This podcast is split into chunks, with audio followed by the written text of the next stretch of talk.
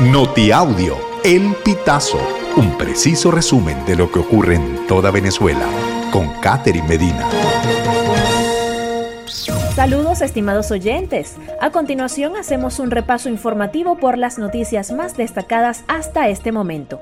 Comenzamos. Asamblea Nacional Oficialista aprueba proyecto de ley orgánica para defensa de la Guayana Esequiba. Diosdado Cabello afirmó que este proyecto de ley tiene como objetivo establecer un conjunto de medios y mecanismos para asegurar la soberanía e integridad territorial de Venezuela. Asimismo, se generará una serie de leyes especiales complementarias para su desarrollo. Tragedia en Katia. Tres integrantes de una familia murieron al explotar bombona. El 26 de noviembre, un fuerte olor a gas alertó a una adolescente de 17 años que permanecía en su habitación.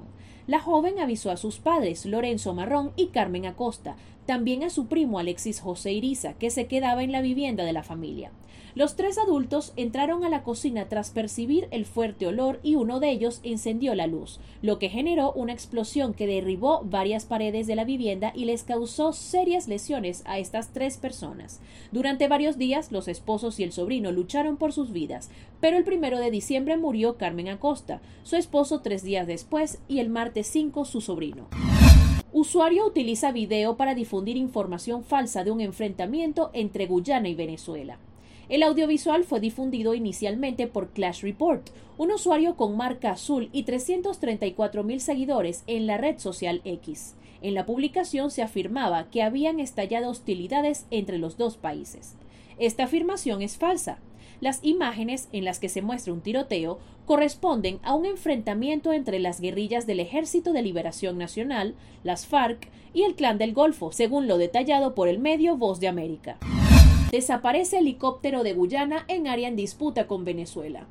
Un helicóptero de la Fuerza de Defensa de Guyana, con ocho militares a bordo, fue reportado este miércoles como desaparecido en la región del Esequibo.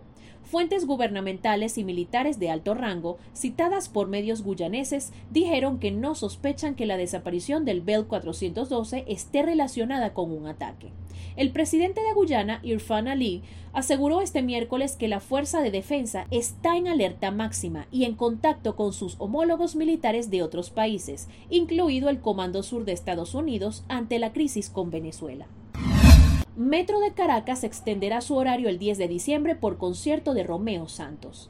El director de la empresa organizadora del concierto de Romeo Santos, Rafael Hugueto, informó que el Metro de Caracas extenderá su horario el día domingo 10 de diciembre para facilitar el retorno de los fanáticos a la salida del evento que se realizará en la base aérea La Carlota.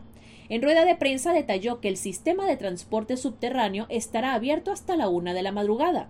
Hugueto también aseguró que el artista subirá a tarima a más tardar a las 8 de la noche, para que las personas puedan regresar con tranquilidad a sus hogares. Estimados oyentes, este ha sido el panorama informativo hasta esta hora. Narró para ustedes Catherine Medina.